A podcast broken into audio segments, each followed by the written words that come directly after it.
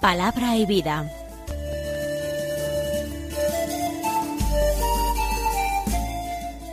Con el padre Manuel Horta desde Sevilla.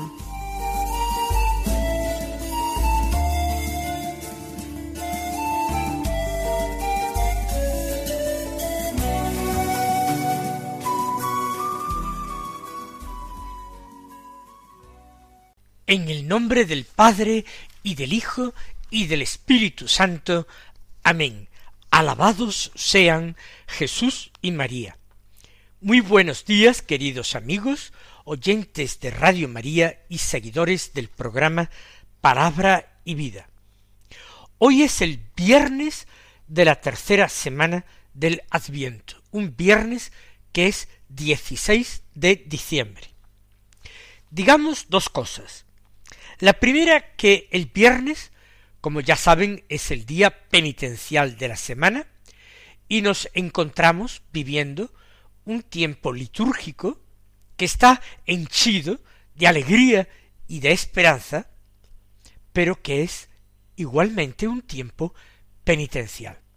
Porque hay que prepararse, hay que disponer el corazón, hay que purificarlo, apartarlo de tantas realidades mundanas que lo tienen preso, proporcionar a nuestro corazón esa luz de lo alto que nos permitirá entender y gozar la luz de la Navidad.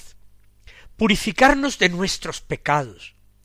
Hay que preparar la Navidad más que haciendo compras, realizando una buena confesión, recibiendo en el sacramento la gracia sanadora de Dios esa gracia santificante que nos une a Él. Hay que preparar nuestro corazón despegándolo de tantos caprichos, de tantas mundanidades y centrándonos en ese misterio que siempre y continuamente está llamando a las puertas de nuestra vida para que lo acojamos en la fe. La segunda consideración hace referencia a que es día 16. No porque hoy se celebre la memoria de algún santo. No. Es que a partir de mañana comienza la octava de Navidad. Es decir, los ocho últimos días de preparación al tiempo de Navidad, que van a ir desde mañana sábado hasta el sábado 24 el siguiente domingo, al domingo cuarto del Adviento, este año es la Navidad, que cae en domingo. Pues bien, la octava de Navidad es un tiempo, un breve tiempo, en que hay lecturas propias. Ya no habrá a partir de mañana un sábado de la tercera semana del Adviento. Ya no habrá un lunes de la cuarta semana del Adviento, sino que serán las lecturas y oraciones propias del día 17, del día 18, del día 19, del día 20, y así hasta el día 24. El día 24 se podrá celebrar, además de una misa por la mañana, se podrá celebrar ya por la tarde, la víspera de la Navidad, y por la noche la vigilia de la Navidad. Hoy, por tanto, es el último día del Adviento en que se sigue ese ritmo de oraciones y lecturas que marcan las semanas y los días de las semanas del Adviento. Y es también el último día en que leemos o escuchamos al profeta Isaías en uno de los capítulos finales del libro de Isaías. Del capítulo 56, los versículos 1 al 3 y 6 al 8. Esto es lo que vamos a escuchar y a leer. A partir de mañana, con ese nuevo ritmo de lecturas, vamos a tomar normalmente como primera lectura el Evangelio. Y después la primera lectura. Esa será nuestra norma general para disponernos bien, ya que los evangelios de esta octava de Navidad son muy apropiados para prepararnos a vivir el misterio de la Navidad. Pero hoy seguimos nuestro ritmo habitual. Primera lectura del libro de Isaías, ya he dicho la cita del capítulo 56, que dice así. Esto dice el Señor. Os observad el derecho, practicad la justicia, porque mi salvación está por llegar y mi justicia se va a manifestar. Dichoso el hombre que obra así, el mortal que persevera en esto, que observa el sábado sin profanarlo, y preserva su mano de obrar el mal. El extranjero que se ha unido al Señor, no diga, el Señor me excluirá ciertamente de su pueblo. A los extranjeros que se han unido al Señor para servirlo, para amar el nombre del Señor y ser sus servidores, que observan el sábado sin profanarlo y mantienen mi alianza, los traeré a mi monte santo, los llenaré de júbilo en mi casa de oración. Sus holocaustos y sacrificios serán aceptables sobre mi altar, porque mi casa es casa de oración, y así la llamarán todos los pueblos.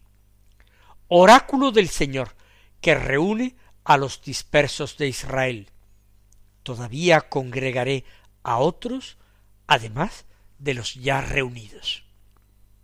Pues sigue hablándonos el Señor por boca de este extraordinario profeta que es Isaías. Empieza con una observación. Es una exhortación a obrar el bien. Diríamos que al final, a veces de los libros, esto es muy patente en las cartas paulinas, es, viene una parte parenética, exhortativa. Se nos invita a obrar bien moralmente hablando. Dice el Señor, observad el derecho, practicad la justicia, porque mi salvación está por llegar. Habremos de entender, en el sentido ordinario que damos a las palabras derecho y justicia, este texto de Isaías? No ciertamente. Estamos acostumbrados hoy día, cuando hablamos de derecho, a hablar del derecho positivo, es decir, de las normas de convivencia que se dan entre sí las sociedades. Normas que muchas veces no están de acuerdo con la justicia, como es entendida por Dios. No están de acuerdo con algo de lo que muchos juristas hoy no quieren hablar, que es el derecho natural. Este derecho impreso en el alma humana por el creador del hombre que es Dios. Por tanto, observar el derecho, el derecho se refiere a la justicia de Dios, al derecho de Dios, a la ley, a todo ese conjunto de normas que determinaba no simplemente las obligaciones para con Dios, el culto, la reverencia de vida a Dios, el amor a Dios y al prójimo, sino también todas las obligaciones que se derivaban de este primer mandamiento de amor a Dios y que atañían al prójimo, en cuanto que el prójimo era también miembro, parte, formaba parte del pueblo de Dios. Evidentemente, el prójimo, en el libro del Éxodo, se refiere principalmente al israelita, al miembro del pueblo de Dios. Y en este sentido es llamado hermano, porque procede de un padre común, que es Abraham, a través de Abraham por Isaac, y de Isaac a Jacob.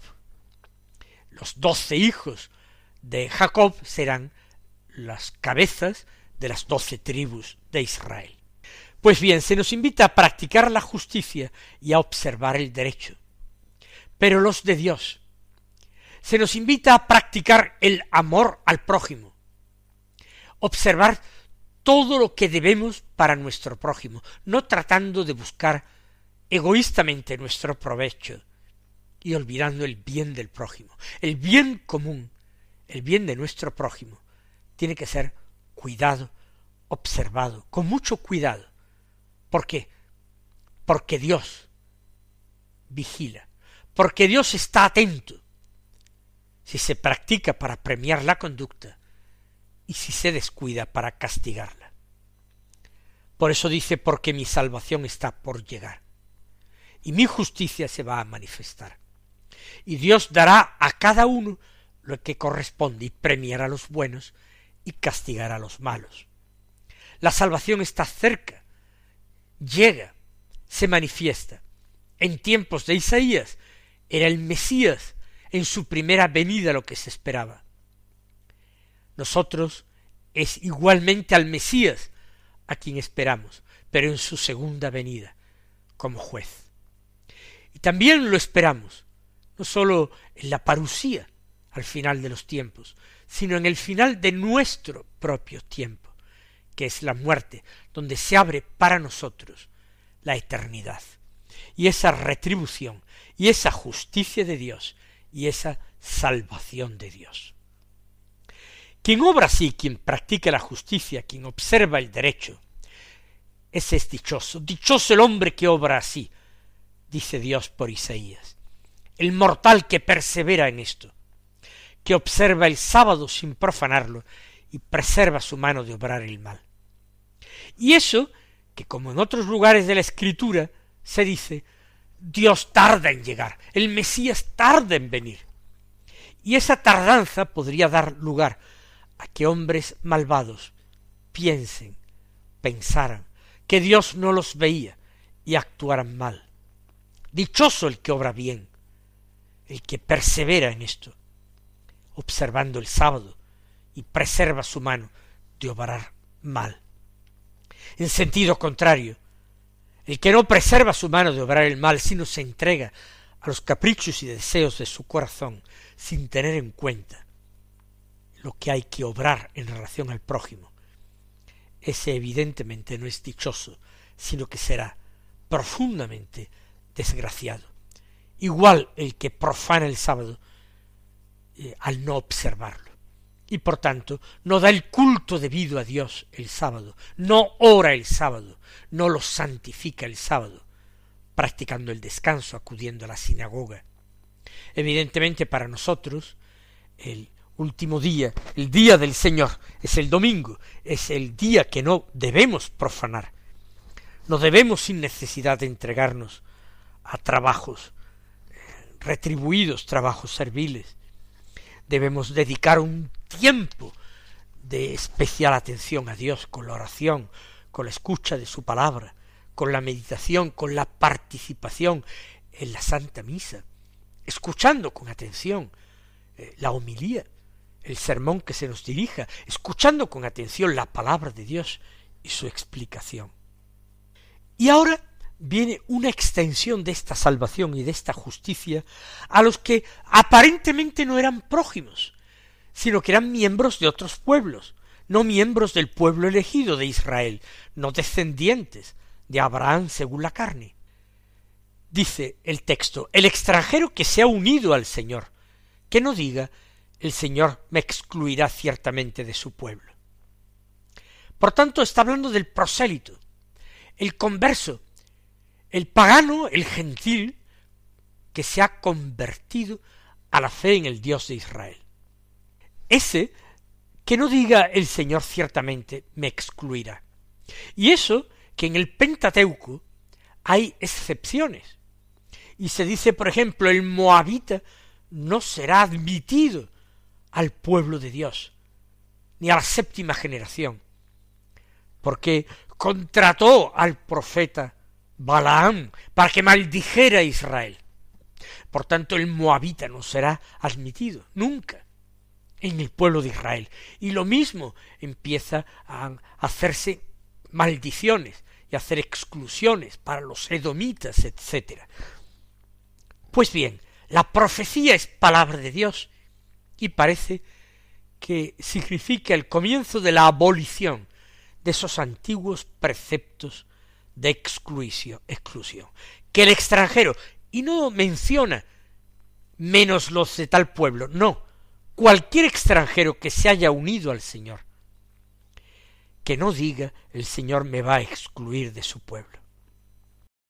a los extranjeros que se han unido al Señor para servirlo, para amar el nombre del Señor y ser sus servidores, que observan el sábado sin profanarlo y mantienen mi alianza, es decir, cumplen todos mis mandamientos.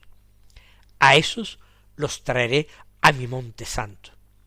Es decir, el monte Sión, donde se encuentra el templo del Dios vivo.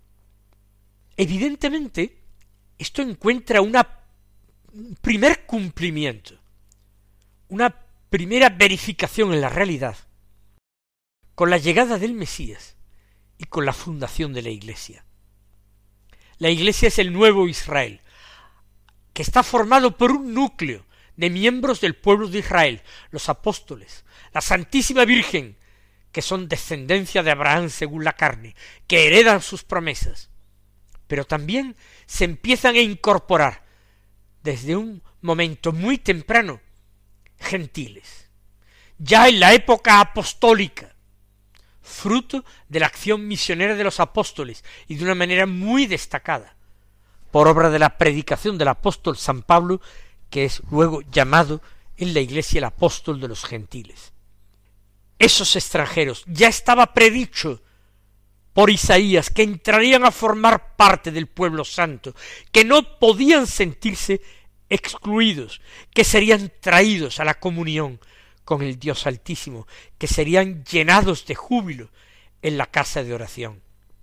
Una casa de oración que para nosotros no es ya el templo de Jerusalén, que no existe desde hace siglos, desde hace milenios, fue destruido.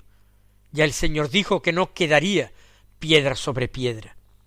Pero el Señor nos ha venido a traer un nuevo templo. Y él, cuando hablaba de ese templo, se refería, según dicen los evangelistas, a su propio cuerpo. Destruid este templo, se refiere el Señor, al de Jerusalén, hecho de piedras, y yo lo reconstruiré en tres días. Y se refería al templo de su cuerpo. Por tanto, la humanidad de nuestro Señor Jesucristo es nuestro verdadero templo espiritual, el lugar donde nosotros hemos de dar culto a Dios, la humanidad de Jesucristo. Esa humanidad que contemplamos por primera vez el día de la natividad del Señor.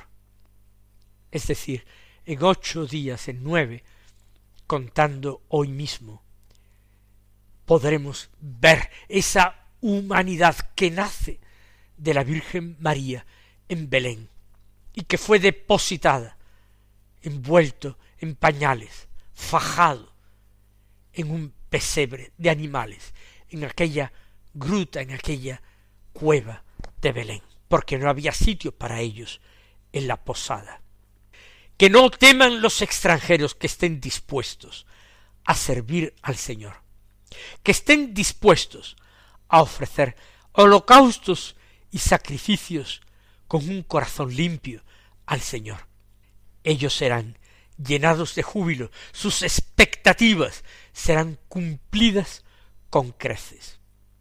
Porque mi casa y mi casa no es sólo el templo, el templo es figura de la casa verdadera y auténtica, que es el cuerpo de Cristo, la humanidad de Cristo, y si queremos concretar más, el corazón de Cristo. Mi casa es casa de oración, y así la llamarán todos los pueblos. Y este texto de Isaías lo cita nuestro Señor Jesucristo en el episodio de la expulsión de los mercaderes del templo. Jesús para cumplir otra profecía entra en el templo de Jerusalén para purificarlo de toda la impureza que cunde en él.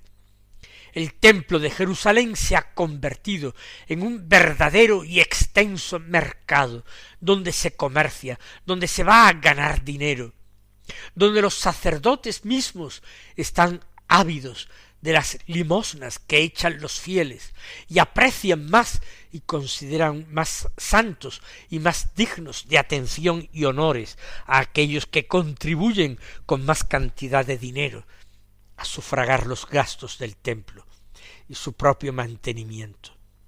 Jesús pronuncia estas palabras de Isaías, dando cumplimiento exacto a ellas. Mi casa es casa de oración, así la llamarán todos los pueblos. Y vosotros, dice Jesús, la habéis convertido en cueva de ladrones. Pero nuestra casa de oración la contemplamos en aquel que nació, que nacerá, que nace en Belén, que nace cada día, que un corazón creyente pide amar al Señor con todo su corazón y honrarlo en el misterio de su natividad, en el misterio de su pequeñez, en el misterio de su cercanía a los hombres, en el misterio de su salvación, de su sanación, de todo pecado, de toda maldad. Un momento en que se anuncia la paz a los hombres, a todos los hombres, y no sólo al pueblo de Israel, todos los hombres de buena voluntad, todos los hombres que son amados de Dios, paz en la tierra a esos hombres.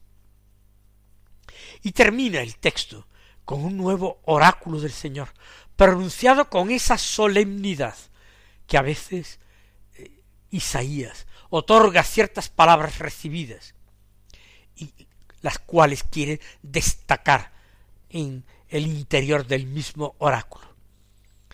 Oráculo del Señor que reúne a los dispersos de Israel. Todavía congregaré a otros, además de los ya reunidos. Por boca de Isaías anuncia Dios no esa congregación que ya se realizó en la historia, trayéndolos de las naciones donde se habían dispersado, trayéndolos desde Babilonia, y desde Egipto, trayéndolos a la tierra de sus padres. No sólo esos son los dispersos de Israel, no sólo serán aquellos que son llamados en un determinado momento, eh, quizás a lo largo de los siglos, a volver a encontrarse en los tiempos en la tierra de los antepasados, no es sólo el cumplimiento de lo que se pudo realizar a mediados del siglo XX con la creación del Estado de Israel. No, no es esto.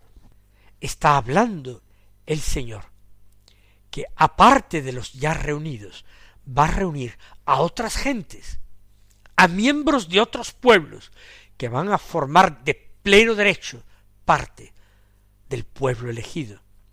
Todavía congregaré a otros más, además de los ya reunidos, no unos cuantos prosélitos, no unos cuantos extranjeros, sino a multitud de pueblos, a millones y millones de almas que encontrarán la salvación en nuestro Señor Jesucristo. Mis queridos hermanos, demos gracias rendidamente a nuestro Dios que obra estas maravillas y recibid la bendición del Señor.